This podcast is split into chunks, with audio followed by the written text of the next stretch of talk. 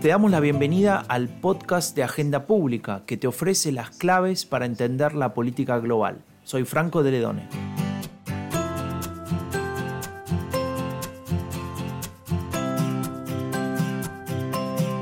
Lo inevitable rara vez sucede. Es lo inesperado lo que suele ocurrir. Esta frase no es mía. Le corresponde al economista y matemático John Maynard Keynes. Sí, ese Keynes, ese que desarrolló una idea nueva, la intervención del Estado en la economía. Su idea ya no es nueva, pero la seguimos discutiendo. Y justamente de eso se trata el podcast de hoy. ¿Es la hora del regreso del keynesianismo? La inesperada pandemia pone esta discusión nuevamente sobre la mesa.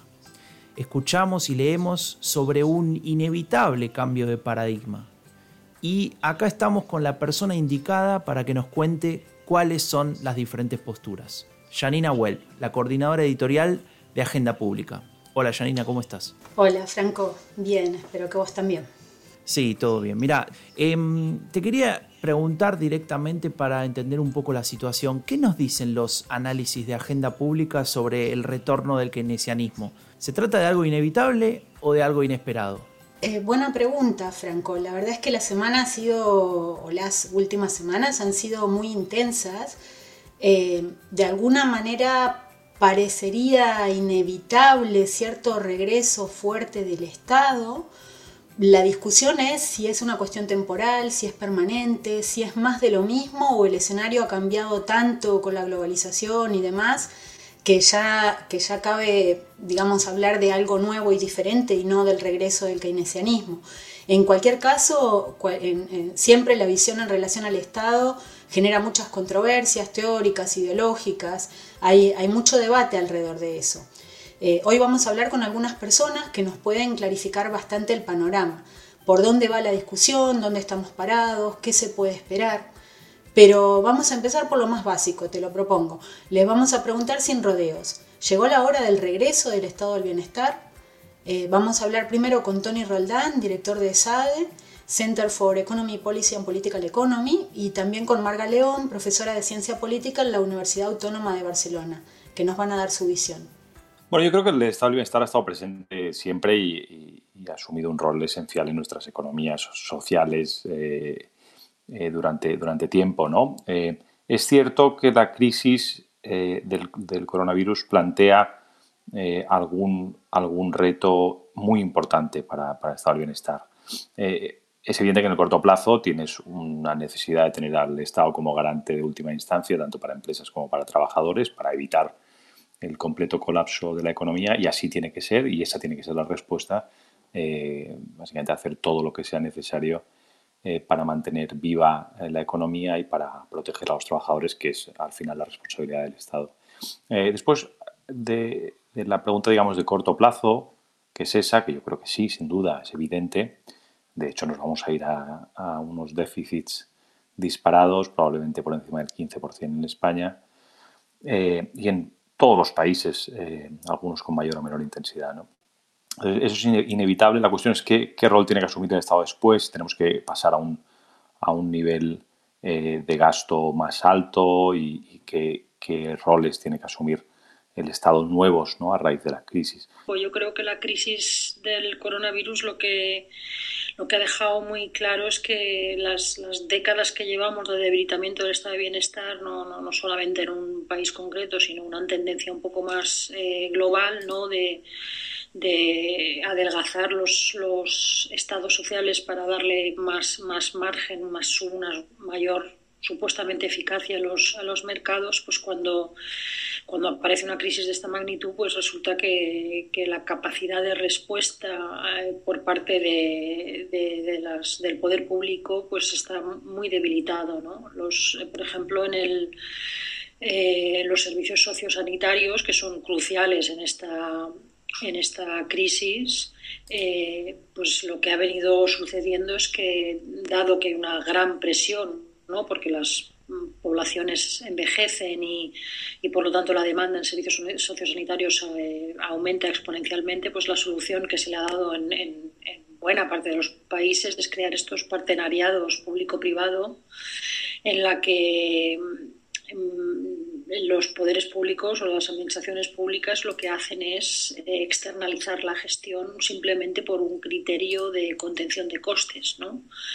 Eh, y bueno, esto les ha permitido ir tirando, digamos, todos estos, todos estos años, pero evidentemente cuando aparece un drama como el de ahora, pues resulta que, lo público está, está muy debilitado, no está muy frágil para hacerle frente. Marga León incide en esta relación entre el sector público y el privado, que creo que es clave en estos días. Eh, en varias comunidades autónomas y a nivel del Estado central también se ha puesto en cuestión la gestión de algunos servicios básicos en el contexto de la coyuntura y algunas cuestiones que son más estructurales.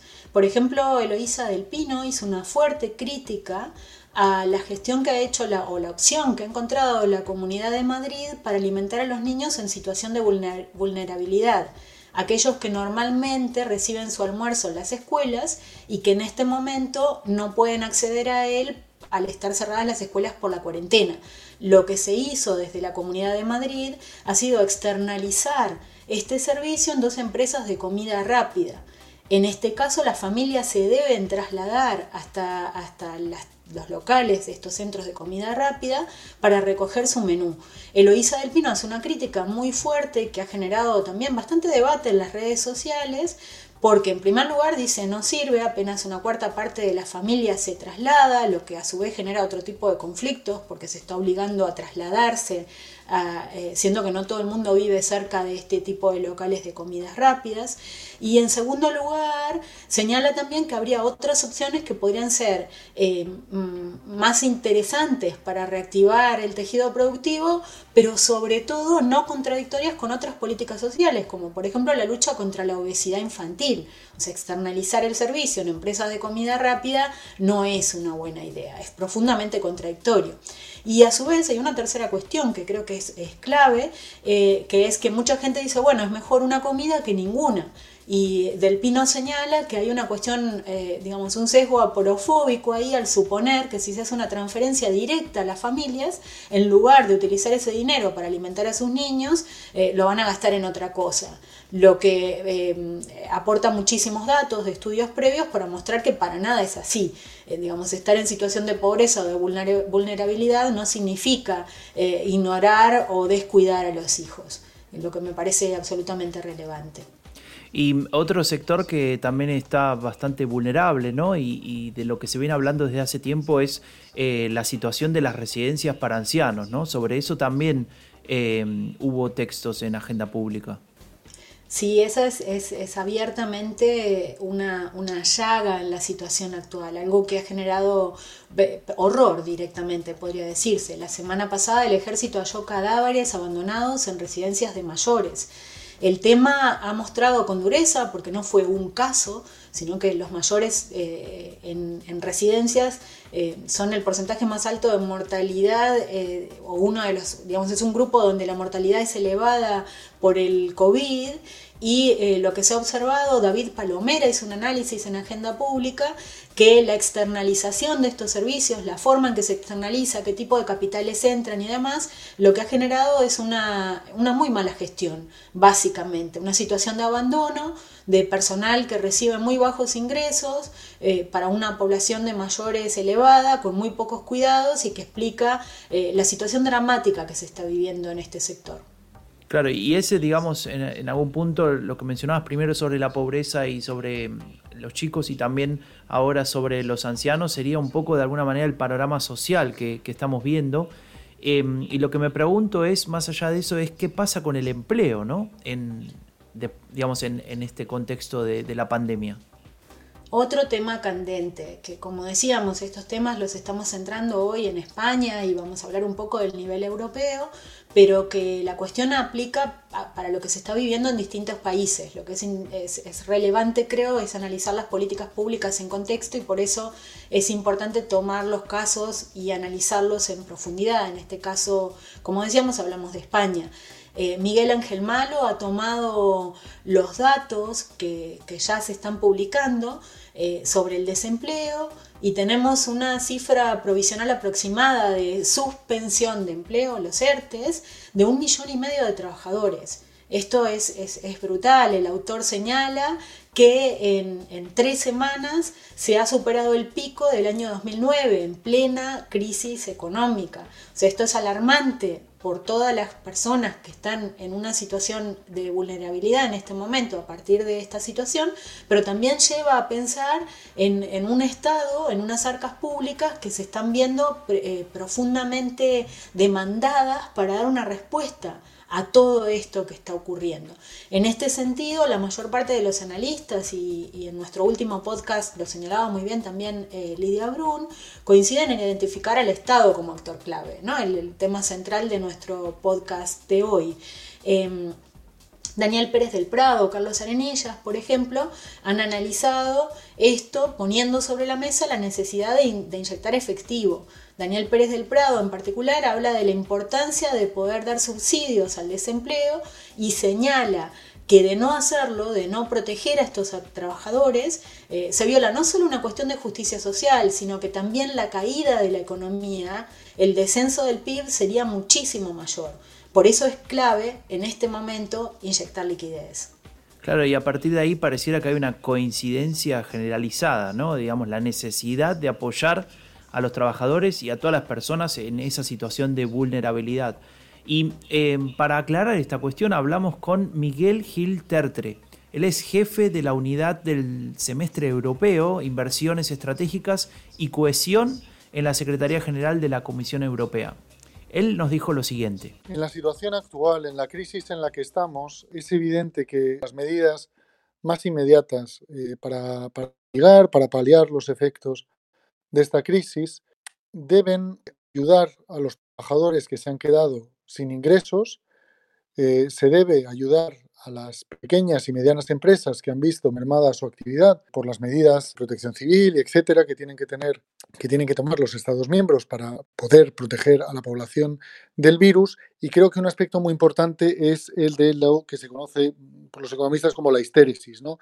Es importante que si queremos tener un rebote y crecimiento de la, de la economía, eh, que mitiguemos eh, de manera, eh, bueno, lo máximo que se pueda lo que es la destrucción, la destrucción de empleo y la destrucción de, empresas, porque es evidente que con medidas de liquidez únicamente no se podrán pues, dar de nuevo comienzo a un asentamiento y a la actividad económica. En ese sentido, es muy importante este tipo de, medidas, como decía, de proteger los ingresos de, los trabajadores y, y dar medidas etcétera, a, pymes y a sectores, y ahí es donde es evidente que el Estado cumple un papel muy importante.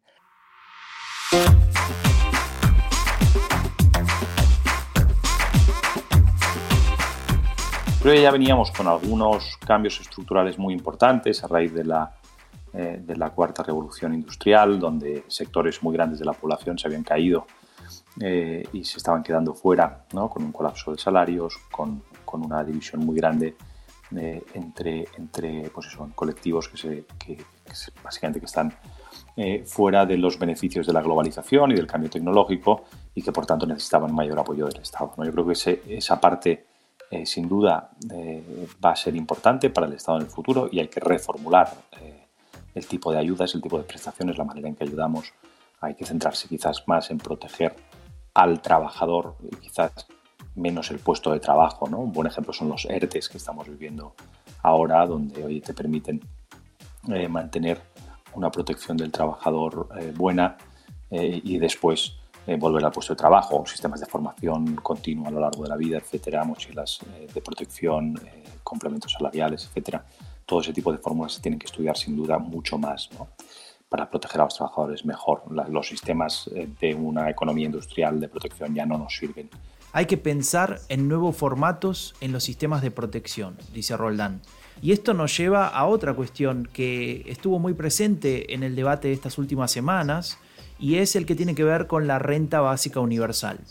Ya eh, la, anunció el presidente Trudeau, Justin Trudeau de Canadá, y justamente Brasil hace, hace pocos, pocas horas ¿no? Eh, lo aprobó, aprobó una renta básica para 60 millones de trabajadores informales por los próximos tres meses. Sí, otro tema clave, el de la renta básica universal. Se está discutiendo en muchísimos países y otra vez, como, como insistí hace un momento, creo que es muy importante ver todo esto en contexto, porque la, forma de llegada de estos subsidios, de estas ayudas, varía de acuerdo a cómo esté todo el sistema en, en cada país, digamos, la informalidad de la economía, etcétera, etcétera, etcétera. En Agenda Pública lo analizó Borja Barragué, los argumentos a favor y en contra, hizo un recorrido sobre esto, siguiendo una serie de publicaciones sobre el tema que se vienen haciendo desde hace años, o sea, el tema no es para nada nuevo. Ahora, cuidado, eh, porque el asunto es bastante más complejo de lo que parece a primera vista. Eh, vamos a hablar con Tony Roldán y también con Marga León sobre esto y veremos que él es crítico, ella duda de algunas de sus ventajas, aunque de argumentos, desde argumentos bastante diferentes a los de él. Él por los incentivos que genera y por el impacto en la economía, ella porque no quedan recursos para otras prestaciones, entre otras razones. Ahora, el nudo gordiano de esto, una de las cuestiones principales, tiene que ver con si estamos hablando de una medida eh, permanente, o sea, realmente de una renta básica universal, o de si estamos hablando de una medida temporal, como es la del caso de Brasil, por unos meses, para paliar esta situación de crisis. Los escuchamos. Bueno, tradicionalmente yo he sido reticente a este tipo de, a este tipo de propuestas por varias razones, muchos economistas lo hemos sido. Eh, es una medida muy, muy cara, eh, es una medida que además tiene un problema de incentivos evidente, pues hay gente que por el mismo precio pues a lo mejor prefiere no trabajar y tú lo que quieres es que la gente esté trabajando y contribuyendo. Y hay otro problema que es que eh, al distribuir la ayuda a todo el mundo, pues no eres capaz de concentrarlo en los que más lo necesitan. Y hay una cosa que se llama restricción presupuestaria y por tanto, como tiene recursos limitados, mejor concentrarlos en, las personas que más lo necesitan. ¿no?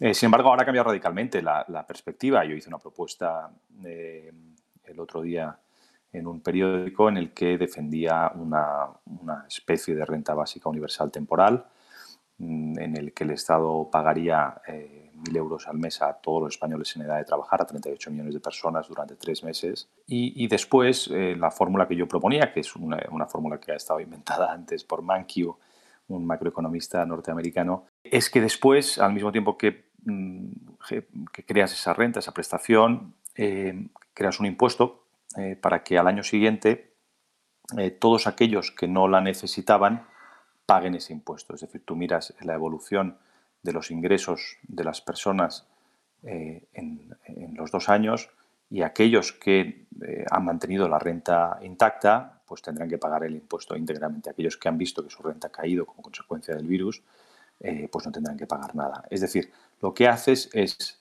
gastar primero y preguntar después, en vez de hacer al revés, que es lo que normalmente hacemos los economistas, decir, bueno, vamos a acotar bien la ayuda primero, pero eso tiene un problema muy grande. Ahora tenemos un problema de emergencia social enorme y la inmediatez es imprescindible y la simplicidad de las ayudas es imprescindible. Eh, hacer prestaciones eh, fragmentadas a muchos colectivos, etcétera, no solo tiene problemas burocráticos de activación y mucha complejidad, sino que además mucha gente no se entera eh, o, no, o, no, accede o no tiene la información. hay otra gente que está en la economía informal que a lo mejor no va a recibir esa ayuda.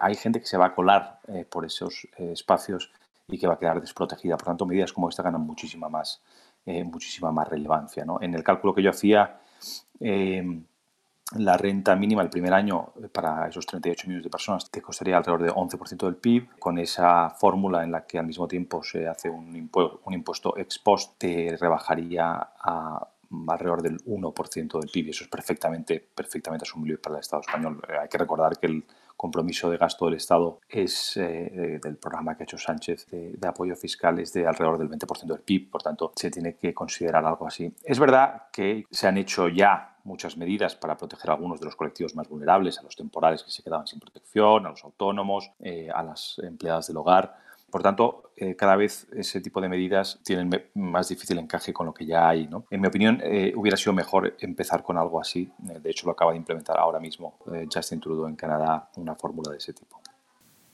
Claro, es que el, principal problema que hay con la renta básica universal es que utilizamos un mismo nombre para, para, hablar de cosas que son bastante diferentes. Hay personas hablando de renta básica universal que, quieren decir cosas distintas. Entonces esto es, un, esto es un problema. Si por renta básica universal queremos decir que vamos a distribuir un importe eh, X a toda la población mayor de 18 años eh, en, un, país, bueno, esto sería la denominación de renta básica universal mm, en su, sin, sin mayores complicaciones. ¿no? Mm, no distribuimos toda la ayuda social, digamos, iría a través de esta prestación monetaria que vendría a, amortiguar el riesgo de pérdida de ingresos, ¿no? Porque en España, por ejemplo, hoy leemos en el periódico que más de 800.000 puestos de trabajo se han perdido en el mes de marzo como consecuencia de la crisis. Claro,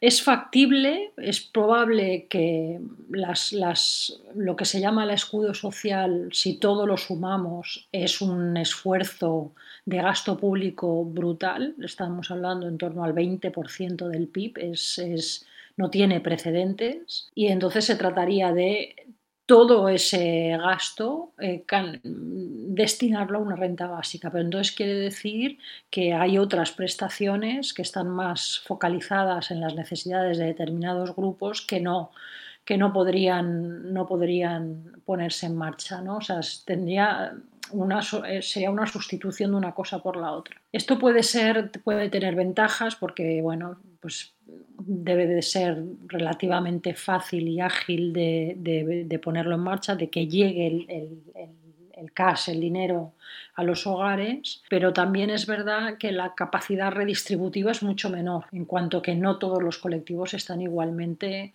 afectados por la crisis. En cualquier caso, yo creo que hablaríamos de algo eh, momentáneo para solucionar la caída masiva de ingresos como resultado de la crisis. Yo creo que para que pueda ser algo de más largo plazo, es decir, de un cambio de paradigma de los estados de bienestar, porque al final se trataría, significaría, si lo hacemos bien, de un cambio de paradigma, hace falta un recorrido mucho más largo y conversaciones, yo creo, mucho más profundas.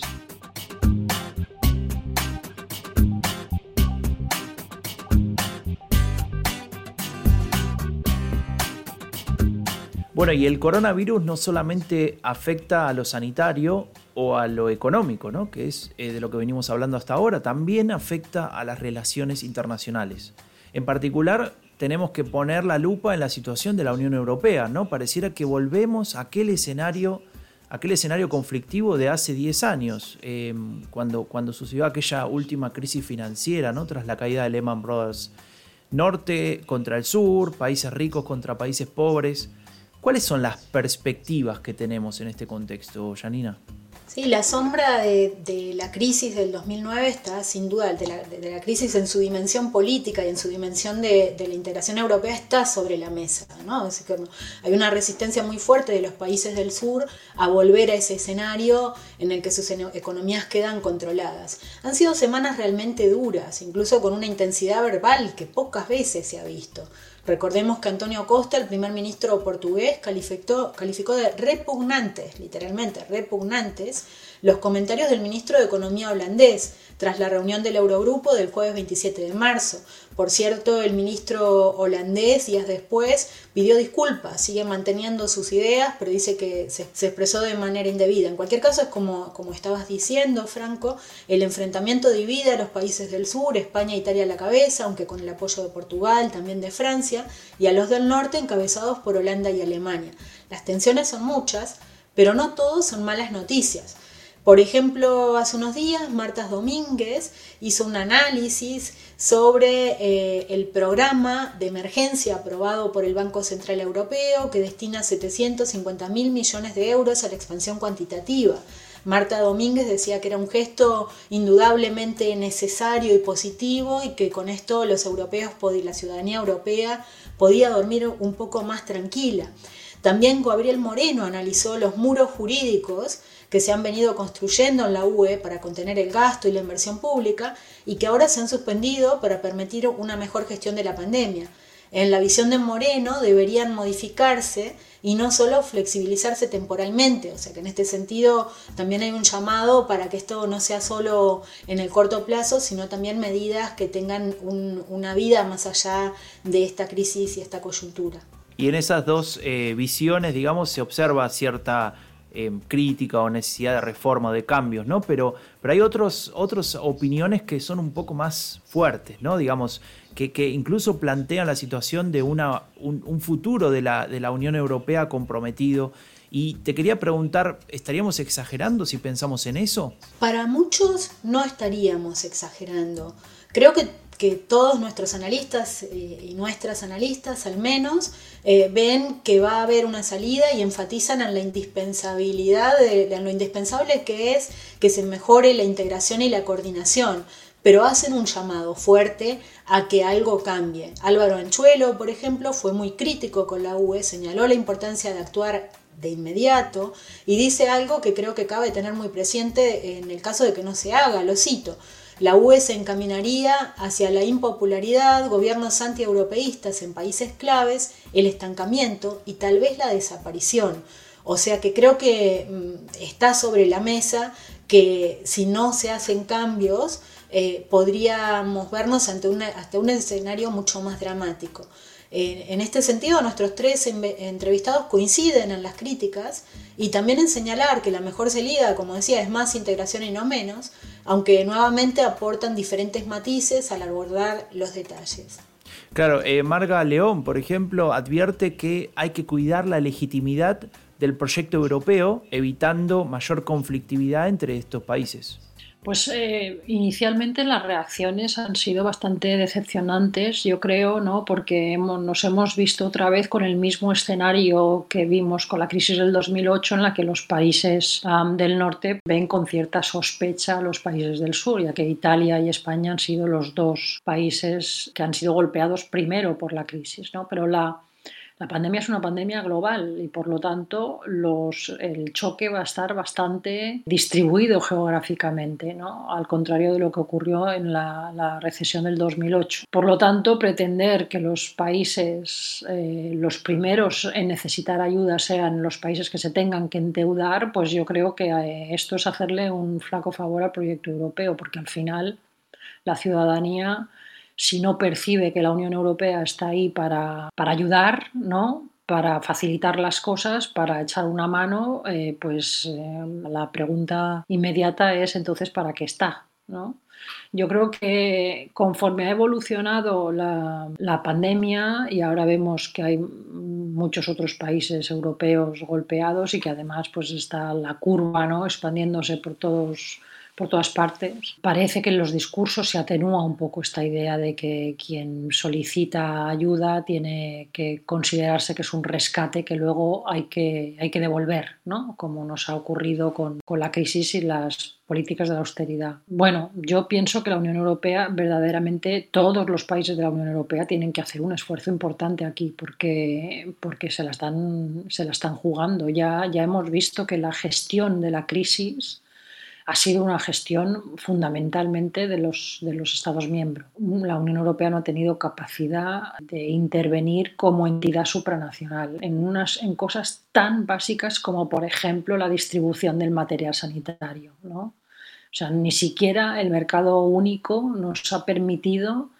eh, nos ha ahorrado que los países individualmente entraran en estas, en estas negociaciones de compra-venta, algunas de ellas draconianas con, terceros países. ¿no? Así que si no ha podido tener un rol más proactivo en la gestión, por lo menos lo que tendría es que verdaderamente darle prioridad al alivio financiero, que es lo que necesitan los países que se ven golpeados por una pandemia que va a derivar en una crisis económica, que también la crisis económica va a ser global. Además del impacto en la opinión pública, es importante entender que el propio euro puede estar amenazado. Esto lo sostiene Tony Roldán, que por cierto ha hecho una contribución al tema en su artículo El MEDE debe ayudar frente a la pandemia, el caso de España. Lo que sucede en Europa es eh, que más o menos con diferente intensidad, pero estamos recibiendo un, shock relativamente similar que va a requerir un impacto en el gasto y en el déficit eh, y en la deuda enorme eh, para responder a la pandemia. Y lo que sucede es que hay unos países eh, que venían con una deuda acumulada grande y otros que no. Y entonces los que eh, estamos en el sur, y España tiene alrededor de un 100% de deuda sobre PIB, eh, Italia un 130% de deuda sobre PIB, si de pronto aumenta la deuda, se va al 115 en España y se va al 145 o al 150 en Italia, eh, puede ser que entremos en unas dinámicas similares a las que vivimos en la última crisis financiera en Europa, en la última crisis del euro, donde los mercados eh, a esos niveles de deuda consideran o pueden tener dudas eh, de que esa deuda se vaya a devolver en el futuro y por tanto entremos en unas dinámicas de lo que los economistas llamamos las profecías autocumplidas, ¿no? que de pronto los mercados exijan más tipos de interés y por tanto terminen haciendo que esa deuda se vuelva realmente insostenible. Entonces, eh, nosotros hemos hecho una propuesta también que se publicó en VoxU, en el eh, think tank eh, global de CPR, en la que proponemos un mecanismo para contener básicamente los tipos de interés en el sur y que es más inmediato y más rápido que hacer una nueva figura de eurobonos o de coronabonos. y es usar el mecanismo de estabilidad, el MEDE, que ya está en funcionamiento, algunas líneas de crédito que nos permitan comprimir esos spreads, que nos permitan comprimir esos tipos de interés eh, en el, eh, de la deuda en el sur y asegurarnos, además con el acceso al programa OMT del Banco Central Europeo, que eh, esa deuda, aunque suba mucho, se financia a unos tipos de interés bien bajos para que sea sostenible. Pues si no, va a absorber básicamente todos los recursos de lo que podamos ahorrar en los próximos años y con riesgos evidentes para una potencial eh, pues, eh, hasta ruptura del euro. ¿no? Esa es para mí la principal amenaza que tiene el euro. Y Miguel Gil Tertre ahonda sobre la necesidad de una salida coordinada de la crisis. Yo pienso que es muy importante eh, insistir en que la respuesta a la salida de la, de la, crisis tiene que ser coordinada. evidentemente, si tenemos una respuesta de salida de la crisis coordinada, con medidas pues, de estímulo fiscal, con medidas de liquidez. En este sentido, yo creo que los bancos centrales están haciendo una labor importantísima. Eh, yo creo que tendremos una mejor salida de la crisis. Y esto no es únicamente una cuestión eh, a nivel europeo. Evidentemente, pues eh, Europa, debido a, sus, a la interrelación entre sus socios, pues esta salida coordinada es fundamental. Pero yo diría más, porque esto es una crisis global, y es evidente que las eh, medidas que se toman por parte de los, de, los, eh, de los, países, de los grandes bloques, impactan en otros. Por ejemplo, si uno mira las cuestiones relativas al comercio internacional y a las cadenas de suministro, es evidente que las decisiones que se toman en ciertos países van a impactar claramente en el, en el comercio mundial. En este sentido, es evidente que la salida de la crisis deberá ser coordinada. No, no, no, no hay otro no hay otra eh, solución, no hay otra salida si de verdad queremos mitigar y minimizar los impactos de, de este choque.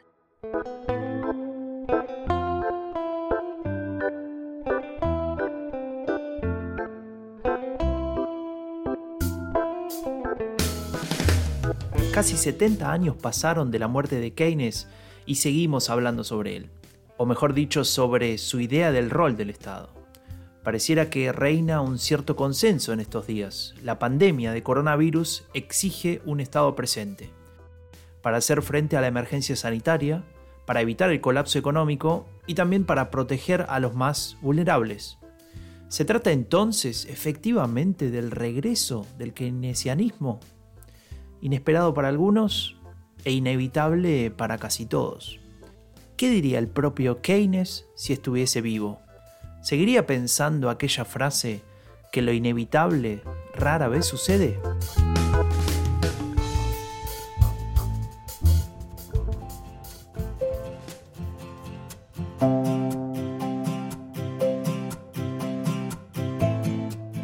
Bueno, y hasta aquí llegamos con el podcast de Agenda Pública eh, y como les decíamos la última vez y como, como tiene que estar claro para todos, eh, las personas como nosotros que tal vez no somos médicos ni policía ni trabajamos en la farmacia, en el supermercado, etc., eh, tenemos algo para hacer y justamente es quedarnos en casa, es cuidarnos, es evitar que generemos mayor contagio del que ya existe ¿no? y agrandar el problema.